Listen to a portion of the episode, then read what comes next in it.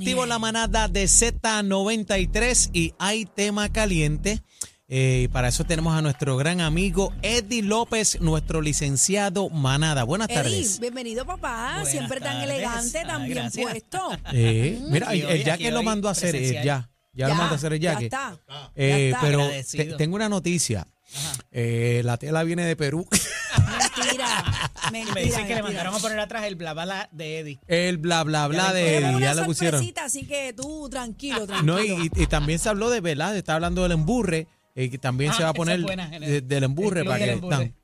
Estamos en talla. lo que es no es idea mía. Ok. ¿ok? Es idea, es idea de- del ausente hoy Del aquí ausente. y de, y de Aniel. Eh, No, no, a mí no me metas en eso, y menos con mi licenciado, que yo lo quiero con la vida. Eddie, vamos a hablar eh, ahora sobre Hay dos mucho, hay cosas. mucho, mano. Hay mucho. Eh, los kickbacks. Ujú. Eh, rapidito para que esté en sintonía, ¿qué significa esto de kickbacks? Mira, es un poco lo que te explicaba ayer. Sí, Tú tápate. ha- eh, haces algo, ¿verdad? O se te ofrece algo para que A hagas cambio a algo. cambio de algo, ¿verdad? El quid pro quo, lo que se llama, la expresión en latín. eh, y aquí es, evidentemente, un funcionario de gobierno que tiene facultad y capacidad para hacer algo y se le ofrece una remuneración económica, o sea, una cantidad de dinero todos los meses para que eso ocurra. O no tiene que ser todos los meses, puede ser una sola vez. Eh, eh, basta con eso, ¿verdad? Es kickback por eso, porque yo te, Yo te doy, tu me das. patadita de lo que de lo que yo saque del negocio, obviamente. Ok, ok. No, y entonces con fondos públicos, eh, que eso es lo más Con bonito. fondos públicos federales y, toda la vuelta. Y lo tenían tan bien montado, que era lo que les decía ayer también, y les adelanté de que La- iban a venir más alcaldes también. Hic- Hicimos la pregunta, ¿verdad? Si cu- cuántos faltaban y Te dije este que faltaban entre 5 y 6. O sea, Cinco que y todavía seis. quedan- pueden Hasta el quedar momento. ¿cuántos hay? Han habido 7 con este que parece va a ser, ese sería el octavo. Y estábamos hablando- Perdóname, se presume cantidad va aproximado. ¿Cuántos pudieran salpicarle esto de los kickbacks? hay como ¿De cinco más cuántos entonces. alcaldes? Eh, Estamos se, hablando. se hablaba entre 13 a 14, 13, 14, 15 alcaldes en el mismo esquema. Bueno, y, Y con las mismas Con figuras las mismas, es que cayeron en el pescadito. El esquema estaba bien montado. Ya ellos sabían cuánto iban a cobrar por casa, cuánto iban a cobrar por eh, kilómetro o milla cuadrada de asfalto que se tirara. O sea, ya ¿Cuánto eso duró estaba. esto, Eddie?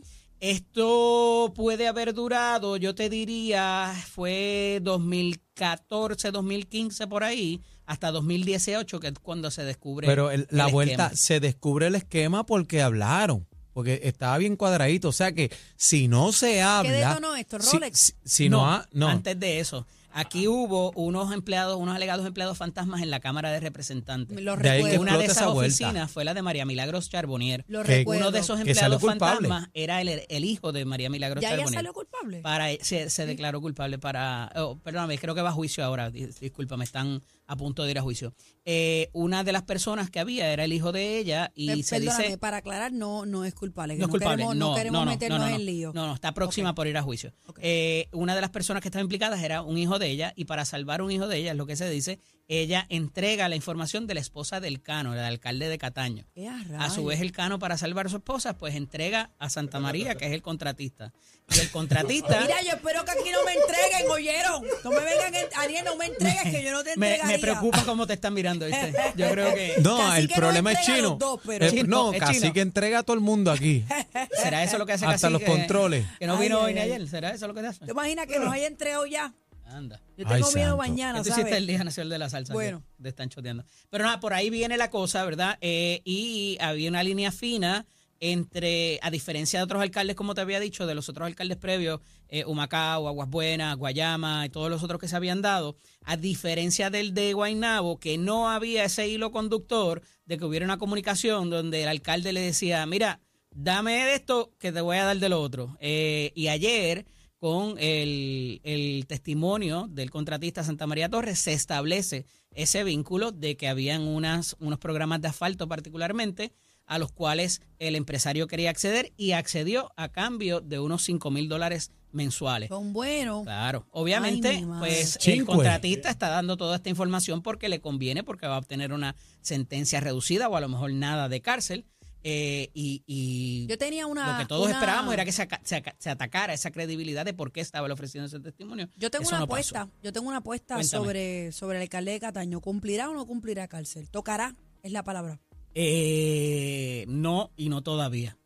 Por lo que por lo que estamos viendo de otras personas que Sí, pudieran porque estar esto, todavía esto, va, esto va a cuenta gota, pero para mí que esta, esta la investigación es bien amplia. Aquí hay un pulpo todavía que hay un montón de ramas y, y- y podemos verlo, maybe hasta por la, la misma actitud de- del alcalde. Y fíjate que no solo eso, porque eh, el asunto es que en ese momento el alcalde de Cataño funcionó como un enlace, donde él se sentaba con los otros alcaldes, ¿verdad? Y no estoy diciendo nada que sea legado, o sea, lo ha dicho el propio alcalde, de, ex alcalde de Cataño, donde él le decía, mira, esto funciona así, es tanto por casa, te tocaría tanto mensual, yo lo estoy haciendo, te pu- pudieras hacerlo así, si quieres hacerlo a través de una tercera persona. Y era el que se sentaba y te explicaba el muñequito. ¿A qué se expone eh, el alcalde de Guaynabo? el Acaba de, de Guaynabo? en la- en- ahora en el receso de mediodía, el abogado Osvaldo Carlos le hicieron esa pregunta y dice que se expone entre 4 a 7 años de cárcel. Alcalde de Guaynabo. Alcalde de Guaynabo. Eh, Señores, los la otros libertad- alcaldes, casi todos han estado preciada. menos Eso de no tiene años. precio, eso no tiene precio. Dios mío. O sea, que, hace alcaldes que se han de, de declarado culpables o que han, ninguno ha ido a juicio, se han declarado culpables, les han dado entre 30 a 48 meses. O sea, Pero no llegan a los 4 años. entonces el problema de esto que vemos, Eddie, es que pues básicamente tú tienes permiso y entonces pues alzo la mano. Si me cogen, pues alzo la mano y pongo el dedo. Entonces como un premio. hasta cierto punto sí, porque, y eso, eso eh, eh, la fiscalía y el gobierno y el sistema eh, provee para que sea así porque evitas los costos del jurado, los costos del juez, los costos de investigación. Le sale más O sea, barato. les- eh, eh, hay Sí, una, hay pero una- como país, señores, no podemos continuar en esta. claro. ¿Qué Aquí- credibilidad aquí- vamos a tener? Aquí, eh, bueno, credibilidad no. Lo que pasa es que la severidad en las sentencias no ha probado que sea el disuasivo para la, la conducta delictiva. Por eso eh, la tan- corrupción. eh, exacto, no, o sea, el que te metan 40, 50 años no es un disuasivo para que tú Bueno, en China, en cometas el delito, si ¿no? no me equivoco, Ah, bueno, en China lo- te- los te matan te- a los exacto, te corruptos. matan. Digo, Pero- no estamos pidiendo eso, pero estamos trayéndolo como ejemplo que en otros países más severos. Claro. La cosa es que hasta ahora eh, el verdadero disuasivo es si te iban a coger o no.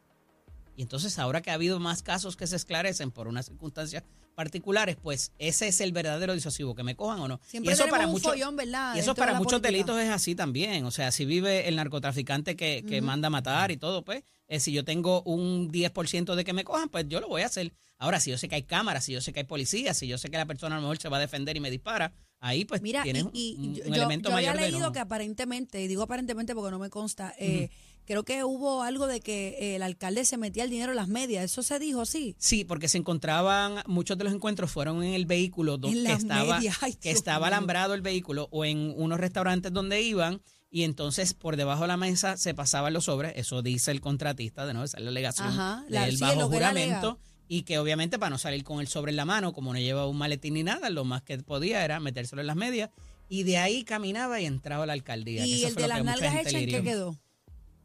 Se la hicieron, Digo, ¿qué te, size te fue? pregunto porque se trajo en el juicio, ¿verdad? Esa, esa, esa línea. Eso fue por una situación del alcalde de Camuy, eh, Gabriel Hernández, que alegadamente se había hecho unas, unas operaciones ¿Y estéticas. qué pasó? Yo si no se sé, las hizo, ¿cuál es el Por eso, problema? pero yo no entiendo en qué contexto, o sea, eso es pertinente aquí o, o, o qué abonaba al testimonio Trayéndolo de... al- Pues lo, lo trajo por los pelos, fue. por- Aquí- Lo trajo por los pelos. Por si guardaba los chavos ahí. ¿no? Ah, No. quizás. No, bueno, lo que, lo que pasa es que el alcalde de Camuy, que eventualmente es quien releva como presidente de la Federación de Alcaldes al alcalde de Guaynabo, ya se hablaba de que lo estaba retando para esa posición. Y entonces él decía, ¿quiénes son tus retos ahora mismo? ¿De quién tú te tienes que no defender, pero de alguna Preparar. manera preparar tu campaña. Entonces, por eso es que le dice, mira, yo necesito tanto para esto, yo necesito tanto para esto otro, eh, tengo, me, me, me acabo, me, me retó Carmelo allá en, en el municipio y obviamente me quedé con unas deudas. O sea, está estableciendo, poniendo en contexto cuál era la necesidad, las deudas que tenían económicas. Y entonces, obviamente, se hacen la referencia al alcalde y dice, porque hay varias personas en el servicio público con el mismo nombre, Gabriel Hernández. Entonces, para especificar, pues el- ahí es que en- entran a la parte Ay, de... mi madre. Bueno, y yo, y nalgas yo lo traigo porque escuché reporteros haciéndole la pregunta. Y yo Sí, decía, sí, "Ea, sí, rayos". Silvia. Silvia le hizo la pregunta directamente a... Bueno, señores, vamos con Coscuyuela. Eh, Coscuyuela se allana la determinación de causa en vista preliminar, pero de momento pues se declara culpable. Eh, voy a leer por aquí rapidito para no meter las patas y decir lo que no es. Dice que, que está cansado, eh, que quiere retomar su carrera y su vida, Pero, eh, Eddie, lo tienes allá porque no lo encuentro aquí. La parte donde dice que pudiera liberarse de la cárcel. Espérate, déjame- Ajá. Lo tengo. Licenciado Carlos Aporte Nieves, por su parte, dijo que como parte de un acuerdo será referido a un programa especial de desvío y no se contempla que cumpla cárcel. Pero, ¿qué pasa aquí con los dos cargos de armas que hay? Exactamente, bebé. Hasta donde yo tengo entendido, eh, ¿verdad? Y no, no sé si es que la ley ha cambiado recientemente, eso no es el derecho que yo practico, eh, pero fue mi práctica cuando estaba en la escuela de derecho. Eh, habían dos, eh, dos cosas que podían suceder en los, cuando los casos de violencia doméstica que te quitaban la probatoria automáticamente, era cárcel mandatoria y, y tampoco tenías el programa de desvío. El programa de desvío lo tienes una sola vez disponible, ¿verdad? Es igual que con la escuelita, con la, con la embriaguez. En este caso, si hay armas de fuego o cualquier cosa que pueda utilizar utilizada con- como un arma, un bate, una cruceta de cambiar la goma, Cuchillo, un todo lo corta que pueda ser utilizado. No, corta uña no. Sí. Bueno, pero Corta uña, Puedes eso usarlo como un arma. Ajá. corta uña bebé no puede ser como un arma. Ah, Ajá, bueno. dime. Cualquier cosa que pueda ser utilizada como un arma, automáticamente te quita el, el- lo del programa de desvío y te quita lo que es el, el derecho a probatoria. Aquí pueden haber pasado muchas cosas. Negociaciones, por ejemplo. Negociaciones en términos de los delitos de arma. eh, por lo que, ¿verdad? Por lo Me que declaro también culpable, pero quita esto. Quita esto, correcto. Y eso pasa muchas veces eh, dependiendo cómo haya sido ese cargo. Eh, por lo que tú me, me dijiste fuera de micrófono, eh, hubo unas detonaciones y todo. O sea, que no es solamente Supuesta- que él sacó supuestamente arma. ¿no? en las alegaciones que hace por parte de ella, por la esposa, eh, en las declaraciones o en la- el testimonio, eh, se habla de una de un sonido, de una detonación. No sé si realmente se probó o no, porque yo no sigo el caso completo, pero sí se llegó a mencionar varias cosas. Claro, esto pudiera, esto va a terminar, parecería, en una alegación preacordada, pero aquí, en esta etapa de los procedimientos, eh, la víctima tiene que estar de acuerdo. Eso hay que ver y no se establece del parte de prensa. Eh, no hay que pedirle permiso a la fiscalía ni al juez porque el juicio no ha comenzado. Si hubiese comenzado el juicio, ahí sí. Ahí están pillados, no pueden ir para atrás. Pero el juez sí tiene que estar de acuerdo en eh, cuál va a ser los términos a los cuales él se va a someter. O sea, que esa parte todavía no se ha dado. Esa parte todavía Él no se ha dado porque no puede ser solamente el programa de desvío. Aquí pudiera haber algo más porque son 13 cargos entre todo, entre una cosa y otra de violencia doméstica. O sea Eh, que- o- o y sea que ellos pueden tener aparenta este haber habido acuerdo. un patrón. Esta no es la primera vez que esto ocurre. O sea, Eddie, que eh, ellos pueden, ¿verdad?, tener un acuerdo, pero si el juez no lo aprueba, no, no, no, no, vamos la correcto. víctima tiene que estar de acuerdo primero. Primero. Sí, la víctima, pero me imagino que, que tienen, porque estaban en Parecería- o sea, conversaciones parecería que por lo menos el de- el- el- la, la anuencia de la víctima existe ya. Eh, hay que ver qué dice el, El o la juez. Para propósitos de, de qué vaya a ser esa alegación preacordada. ¿Y Las ahora? fa- preacordadas se favorecen porque terminas con el caso, no tienes que seguir citando a la gente, el Estado no tiene Y es que un ¿por qué proceso ahora? también. ¿Por qué ahora? Porque él había rechazado un acuerdo. Porque ya el caso, eh, cuando es un caso grave, eh, tú tienes la vista obviamente de determinación de causa, que es lo que le llaman la regla 6, luego pasas a vista preliminar y de ahí a juicio. Aquí estábamos a- a- a- a- Estrategias. en la vista preliminar. Eh, pudiera ser que si llegaban a esa vista preliminar, eh, el juez pudiera haber encontrado más cargos, pudiera haber encontrado cargos distintos, No le convenía pudiera haber algo más severo ahí, o simplemente las defensas no las iba a tener. Y entonces, a razón de eso, pues te dice, mira, yo no quiero continuar con esto, yo me declaro culpable, pero si esto y esto y esto está sobre la mesa.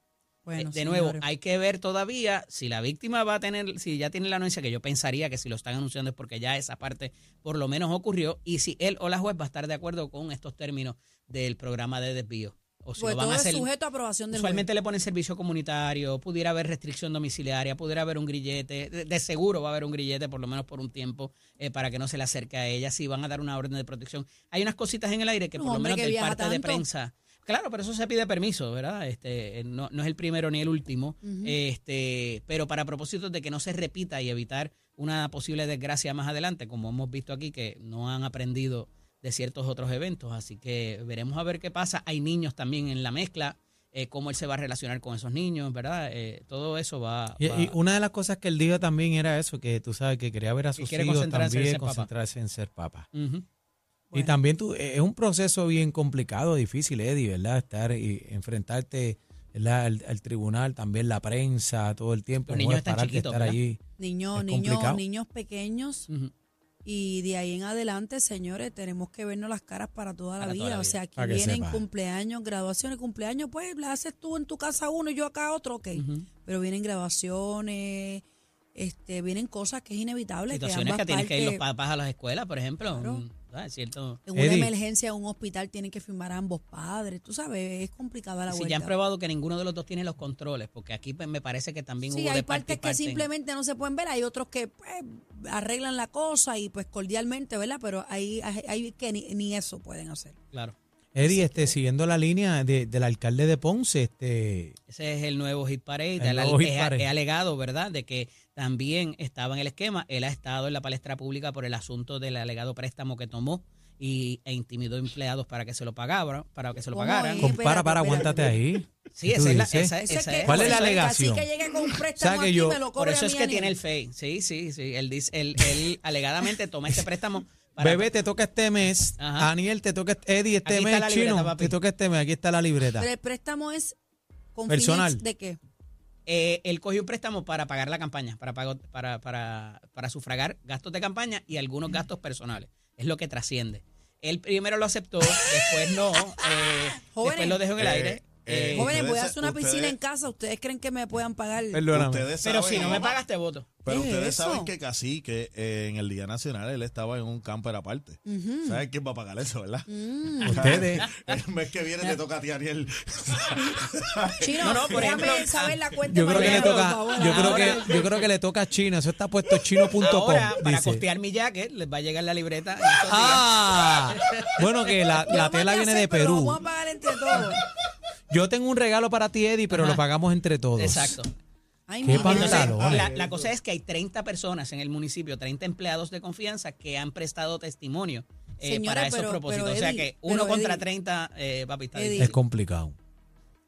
En cualquier situación debe haber un sentido común. De acuerdo. Obvio. Viniendo de un alcalde, alcalde, que es una figura, Ujú. ¿dónde está? Mira, para serte honesto y para eh, revelarte fuentes, no, mentira. Este, aquí aparentemente el alcalde tiene una figura bien cercana que es el que se idea esta, esta situación. ¿Cuánto sabía el alcalde? ¿Cuánto sabía el alcalde? Eh, el, el préstamo, vamos a poner lo que se tomó, el alcalde no ha sido categórico, pero eh, el, el préstamo le tocaba pagarlo al alcalde, obviamente. En tanto y en cuanto cualquier otra persona que lo pague que no sea el alcalde, es un enriquecimiento ilícito, que es lo que se llama. Él no es que se haya robado dinero del municipio, porque eso salía de unas terceras personas al no tener que pagarlo él, por eso es que el enrique- enriquecimiento eh, ilícito. A esos efectos, estas personas, eh, si estuvieron intimidadas o no, es lo que también no queda claro. Si había directamente. ¿Cuál era la presión? La información que yo tengo, vuelvo y te repito, es una tercera persona bien cercana al alcalde que tenía bastante power. Y de momento de- le dice a los empleados, esta tercera persona, no el alcalde, oye, tenemos que pagarle esto al alcalde, todo el mundo va a poner unos chavitos mensualmente. Y entonces, so- de esos chavitos que todo el mundo ponía mensualmente, había una cuota de 300 pesos por encima del pago del préstamo. Y es algo que ¿Cómo? se ¿Y le quién, lo. ¿Y quién lo cogía? Esa tercera persona. Cuando el alcalde se entera de esto, El gestor, el lo vota. Y ahí es que se forma la, la de Juan Bobo. Eh, a rayos. Ah, o sea que explota, explota cuando pillan a esta tercera persona Ajá. y el alcalde lo vota. Exactamente.